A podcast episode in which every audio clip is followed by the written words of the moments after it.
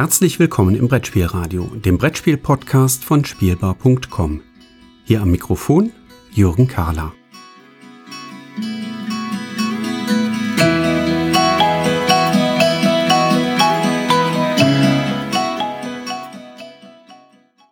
Es ist mal wieder Zeit für Kinderspiele hier im Brettspielradio. Herzlich willkommen zurück, liebe Zuhörer. Drei Kinderspiele möchte ich heute kurz vorstellen und unsere Erfahrungen mit den Spielen schildern. Das erste Spiel ist Kugelgeister. Kugelgeister ist von Roberto Fraga und erschienen bei Drei Magier. Das ist geeignet für Kinder ab fünf Jahre aufwärts. Zwei bis vier Spieler können damit Vergnügen finden und dauert circa 15 Minuten, wobei das auch durchaus manchmal je nach Runde etwas schneller gehen kann. Kugelgeister ist das Spiel, was mich in Nürnberg auf der Spielwarenmesse sofort in seinen Bann gezogen hat. Denn der Aufbau wird in der Schachtel vorgenommen und man baut dort einen wirklich riesengroßen Turm auf, auf den unsere Geister natürlich hinauf wollen. Und unser Ziel ist eben, dass unser Geist als erster oben ankommt. Oben auf dem Turm ist jedoch ein Drehmechanismus angebracht. Der ist durchaus vergleichbar mit dem, wie wir das bei Lotti Carotti kennen, aber es ist deutlich weniger berechenbar. Denn dieser Drehmechanismus sorgt dafür, dass oben aus dem Turm Kugeln rausrollen. Und diese Kugeln, die laufen genau auf den Wegen aus dem Turm heraus, auf denen unsere Spielfiguren hinauf wollen. Und dann kann man sich vorstellen, wenn unsere, Kuh, wenn unsere Figuren rauf wollen, die Kugeln aber von oben runter purzeln, dann kegeln die die Figuren durchaus um.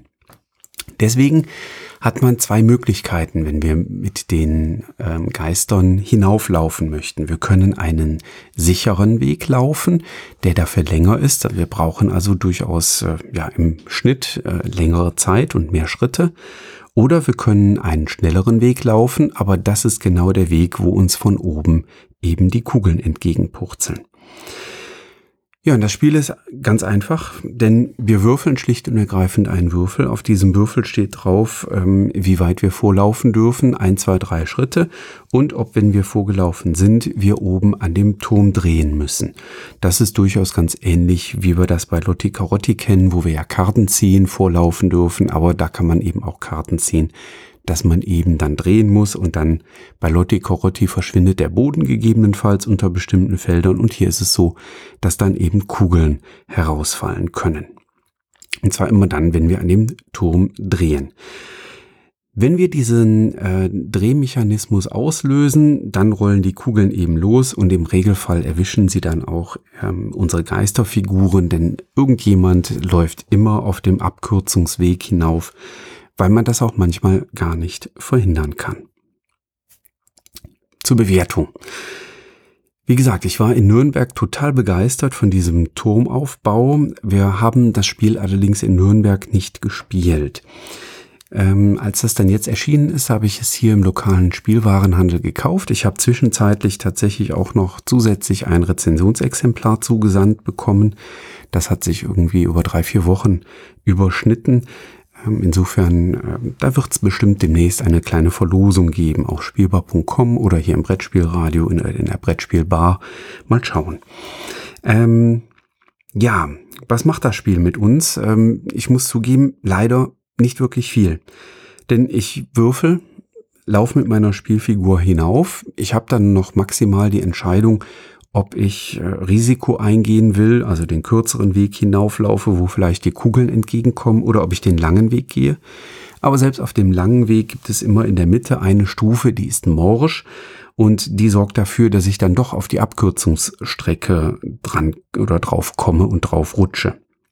Und dann kann ich eben die Kugeln dann doch nicht verhindern. Ähm, und das macht das ganze Spiel letztlich vom Würfelergebnis abhängig. Denn äh, es ist so, wer öfters die hohen Zahlen würfelt, der ist einfach schneller oben. Punkt. Ähm, wir haben mehrere Runden gehabt, wo dann auch durchaus einzelne Kinder total frustriert waren, weil sie immer nur die Eins gewürfelt haben, dann durften sie einen Schritt hochgehen. Dann haben sie gesagt, nee, komm, also wenn ich schon immer so ein Würfelpech habe, dann gehe ich wenigstens den kürzeren Weg. Vielleicht kann ich darüber noch ein bisschen aufholen, weil die anderen sind sowieso schon weggezogen. Ähm, und dann haben sie immer den Turmdrehmechanismus ausgelöst. Von oben kamen die Kugeln runtergepurzelt und haben den kleinen Geist rausgekickt. Das ging tatsächlich so weit, dass wir Partien gehabt haben, wo einzelne Kinder wirklich geweint haben, weil es einfach für sie nicht voranging und sie immer wieder runtergekegelt worden sind. Also der Glücks- oder der Glücksfaktor, die Abhängigkeit vom Glück ist schon massiv gegeben und dessen muss man sich bewusst sein, wenn man sich auf Kugelgeister einlässt. Ähm, es gibt noch zwei Sachen, die mir nicht so gut gefallen haben. Denn der Turm, der ist wirklich sehr, sehr groß, der baut sich in der Mitte der Schachtel auf. Der sorgt aber dafür, dass die Kinder eben die Rückseite, wo gegebenenfalls ihre Spielfiguren nun hinauflaufen, nicht sehen können. Und das ist natürlich total unschön, wenn die Kinder dann irgendwie immer sich verrenken müssen, um zu schauen, äh, hat ihre Kugel oder hat ihr Geist noch äh, diesen Kugelangriff überlebt oder ist die Kugel äh, jetzt gegen den Geist gerutscht und der ist runtergeflogen. Oder auch um zu schauen, wo stehe ich denn jetzt eigentlich mit meinem Geist? Also dieser große 3D-Aufbau, total faszinierend, total schön anzusehen, aber im Spiel tatsächlich leider unpraktisch, weil die Kinder einfach ihren eigenen Geist nicht sehen können. Wir Erwachsenen, wir recken dann mal kurz den Kopf hoch und dann können wir über den Turm oder am Turm vorbeischauen. Das klappt mit den Kindern zumindest an einem ähm, Kinderspiel geeigneten Tisch tatsächlich nicht. Das zweite, was ich nicht so schön finde, ähm, ist, dass der Turmdrehmechanismus oben immer so ein ganz kleines bisschen wackelig ist. Der hat so ein ganz kleines bisschen Spiel und dann weiß man nie so genau, ist er jetzt schon eingerastet oder ist er nicht eingerastet. Ja. Ähm, das Fazit kann man sich vorstellen, wir waren nicht ganz so begeistert, auch die Kinder waren nicht ganz so begeistert von Kugelgeister. Ähm, es hat einen sehr, sehr hohen Aufforderungsmechanismus, auch das eine Kind, was wirklich geweint hat bei einer Partie, wollte danach sofort eine neue Partie spielen. Ähm, es wollte genau so lange spielen, bis es einmal auch gewonnen hat. Danach wollte es nicht mehr spielen, interessanterweise, aber das kommt ja schon mal vor bei Kinderspielen.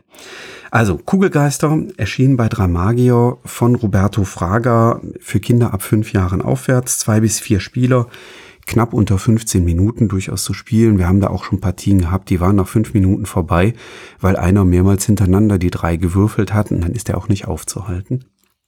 Aber wie gesagt, ähm, durchwachsen bei uns angekommen, eine Frühjahrsneuheit dieses Jahres. Als zweites Spiel möchte ich ein schon etwas älteres Spiel vorstellen, und zwar Geisterfalle. Geisterfalle hat sich Gunther Baars ausgedacht, ist bei Kosmos erschienen vor ähm, knapp zwei Jahren im Jahr 2018. Und Geisterfalle ist ein Spiel für ebenfalls zwei bis vier Spieler ab sechs Jahre. Wobei wir da auch die Erfahrung gemacht haben, dass das auch mit Fünfjährigen schon gut funktioniert und Geisterfalle dauert circa 20 Minuten. Ja, und was tun wir bei Geisterfalle? Wir sind in einem Setting unterwegs, was die Erwachsenen sofort an die Ghostbusters erinnert. Die ganze Grafik ist wirklich in Richtung Ghostbusters ausgelegt. Und das, was wir spielerisch machen, ist, wir spielen die Kamelrennen, die wir Erwachsenen sicherlich von der Kirmes, ähm, vom Jahrmarkt kennen. Da ist ja die Idee immer, dass wir Kugeln haben und diese Kugeln rollen wir eine schräge Ebene nach oben und dann laufen die Kugeln oben in Löcher rein und äh, das können dann ein, zwei oder drei Schritte für unser Kamel vorwärts sein und dann rollt die Kugel unten drunter wieder zurück und wir können sie neu aufs Neue hochrollen. Und das hat Gunther Bars tatsächlich wirklich schön umgesetzt in ein äh, sehr kindergeeignetes Spiel. Wir rollen hier die Kugeln hoch. Ähm, das machen wir, indem wir mit den Fingern schnipsen. Wir haben nicht nur eine Kugel, sondern wir haben drei Kugeln und wir haben oben in einem äh, Papptableau, was auf äh, so einer Kunststoffhalterung äh, eingeklickt ist, so dass eine schräge Ebene entsteht. Ähm, da sind eben oben Löcher drin und in diesen Löchern können die Kugeln liegen bleiben. Das heißt, wir schnipsen also die Kugeln ständig hoch, die rollen auch immer wieder runter und äh, wenn sie eben nicht in den Löchern liegen geblieben sind und so, dass wir im Prinzip kontinuierlich äh, Kugeln am Schnipsen sind. Wenn ein Spieler es geschafft hat, dass die drei blauen Kugeln in Löchern versenkt sind, ruft er oder sie ganz laut Stopp und dann wird geschaut, wie viele Schritte geht man vor. Es sind nämlich Einerlöcher vorhanden, Zweierlöcher vorhanden und natürlich Dreierlöcher vorhanden und es gibt noch ein Loch, wenn man dort eine Kugel versenkt, dann darf man eine Karte ziehen und dann tritt in irgendeiner Form ein besonderer Effekt auf. Das kann mal was Positives sein, das kann auch durchaus mal was Negatives sein, ähm, dass man also eine kleine Einschränkung kriegt. Also ich sag mal äh, ganz wild äh, eine Ereigniskarte, die quasi dadurch ins Spiel kommt. Und das Spiel fasziniert. Absolut. Ähm, wir haben das äh, schon bei Stadtland spielt und bei diversen Veranstaltungen rund um Spielen für Toleranz ähm, immer wieder mitgenommen und immer wieder sammeln sich die Familien um das Spiel herum. Es ist mir tatsächlich sogar schon passiert, dass hier im lokalen Spielwarenhandel die Dame gefragt hat, hey Carla, ich muss für eine Kundin ein Spiel bestellen, das mit dem Kugelschnipsen. Können Sie mir mal sagen, welches die Kundin da meint? Ich komme gerade nicht drauf. Und dann habe ich halt gesagt, das ist Geisterfalle äh, bei Kosmos erschienen und dann äh, konnte sie eben der Kundin, die das bei uns auf der Veranstaltung kennengelernt hat, das bestellen. Ja, wie man daraus hört, ähm, wir haben Geister, wir haben Kugeln, wir haben ein ganz anderes Spiel und äh, Geisterfalle kommt tatsächlich bei den Kindern und bei den Familien, mit denen wir das gespielt haben, richtig, richtig gut an. Ähm, wir laufen mit den äh, mit unseren Spielfiguren auf einer Punkteleiste vorwärts. Die hat so, ich muss zugeben, ich habe es jetzt nicht gezählt, aber so ungefähr 20, 25 Schritte sind das, glaube ich. Ja, ich glaube eher 20 Schritte sind es, die wir dort vorwärts gehen.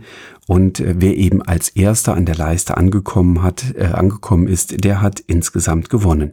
Und dabei gibt es einen ganz spannenden Kniff, um Kindern, die vielleicht nicht so erfahren sind mit solchen Schnipsspielen, eine kleine Chance dazu zu geben, nämlich derjenige, der vorne liegt auf dieser Punkteleiste, der bekommt immer eine zusätzliche Kugel als Handicap dazu, die ist nicht blau, sondern die ist rot. Und derjenige, der kriegt nur Schritte vorwärts, wenn er diese rote Kugel auch mit in irgendeinem Loch versenkt hat. Das heißt, da muss man äh, dann als der Spieler, der vorne liegt, immer eben darauf achten, dass man seine rote Kugel auf jeden Fall als erstes irgendwo sicher unterbringt. Am besten nicht im Dreierloch, weil da hätte man ja gerne die blaue Kugel liegen, denn die rote Kugel ist einfach nur ein Hindernis, die bringt mir aber keine Schritte vorwärts. Also Zwei Daumen hoch von unserer Seite für Geisterfalle. Erschienen im Kosmos Verlag. Ausgedacht hat sich das Ganze Gunther Bars. Ein Spiel für zwei bis vier Spieler ab sechs Jahre. Wie gesagt, wir spielen auch schon mit Fünfjährigen und das funktioniert gut. Und das dauert circa 20 Minuten, bis dann der Sieger den Parcours bis ganz hinten abgelaufen hat. Und im Regelfall ist es tatsächlich so, dass die Kinder dann sehr, sehr gerne direkt noch eine nächste Runde hinterher schieben möchten. Das dritte Spiel des heutigen Tages kommt auch von einem Verlag aus dem Süden Deutschlands, allerdings noch ein Stückchen weiter südlich als Kosmos, die ja in Stuttgart beheimatet sind.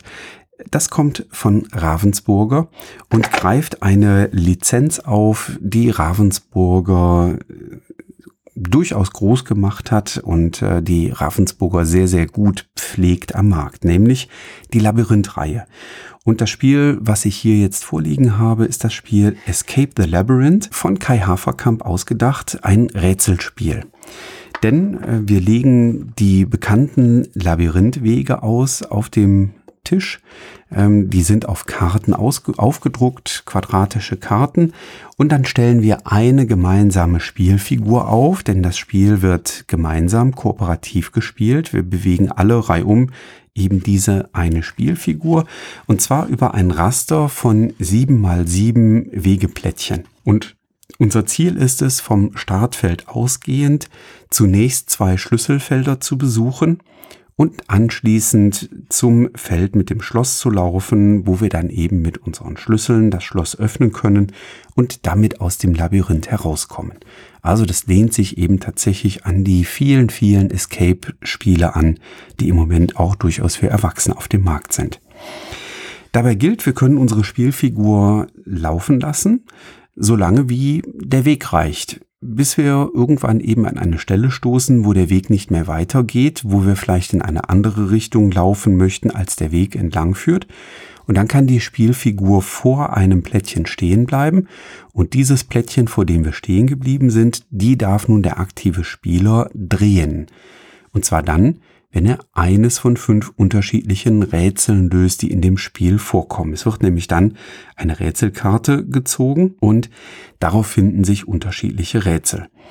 Die sind tatsächlich kindgerecht gestaltet. Ähm, da finden sich also diese typischen Wollknäuelbilder, also ähm, Zeichnungen mit mehreren Linien drauf und man muss jetzt ähm, zwei Symbole miteinander verbinden und muss eben schauen, äh, mit welcher Linie klappt das denn, beziehungsweise bei welchem Startpunkt klappt das denn, dass ich auch am gesuchten Zielort auskomme.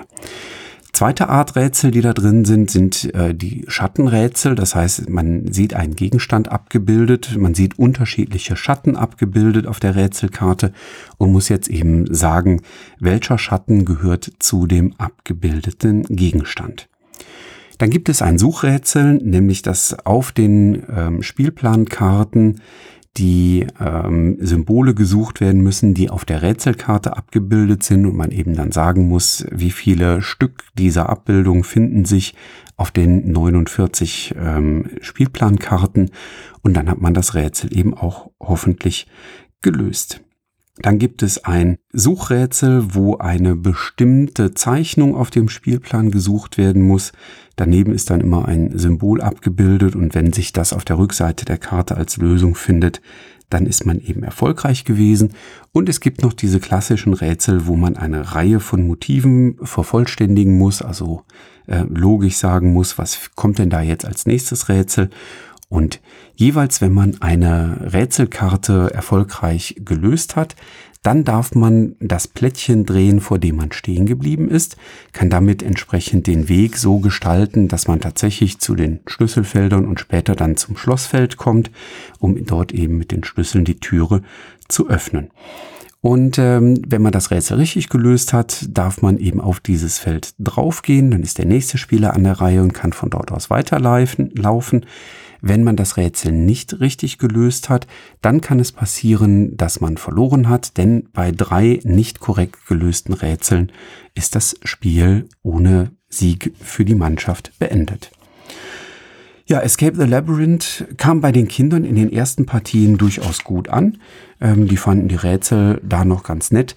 Aber ich muss zugeben, nach einigen Partien war dann der Reiz des Rätselns doch vorbei. Es sind eben immer die fünf gleichen Rätseltypen, die drankommen können.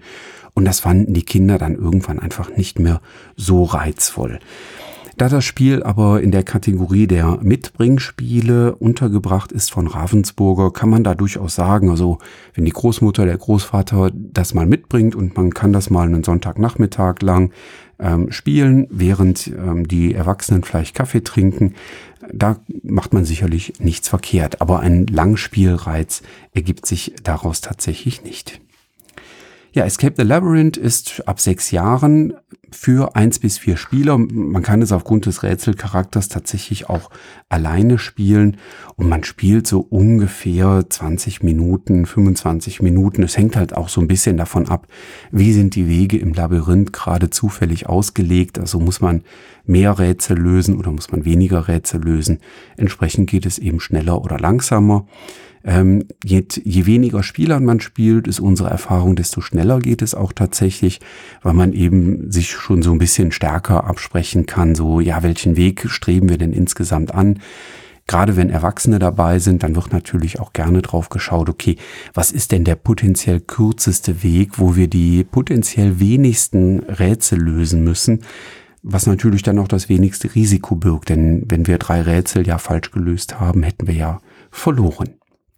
Ja, Escape the Labyrinth, bei Ravensburger erschienen von Kai Haferkamp, greift eben die Labyrinth-Lizenz auf und setzt da eben den, äh, die Escape Room-Idee mit fünf unterschiedlichen Rätseln drauf ab.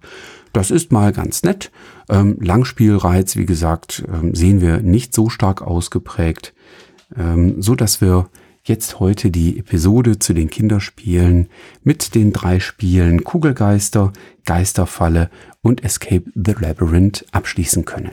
Vielen Dank fürs Zuhören und bis zum nächsten Mal.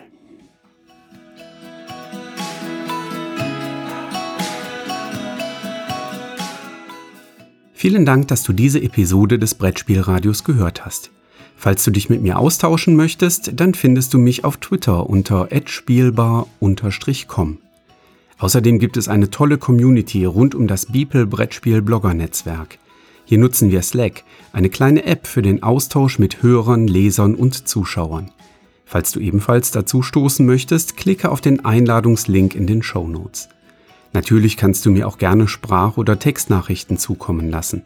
Dazu erreichst du mich unter 01590 5511223. Bis bald, wieder hier im Brettspielradio.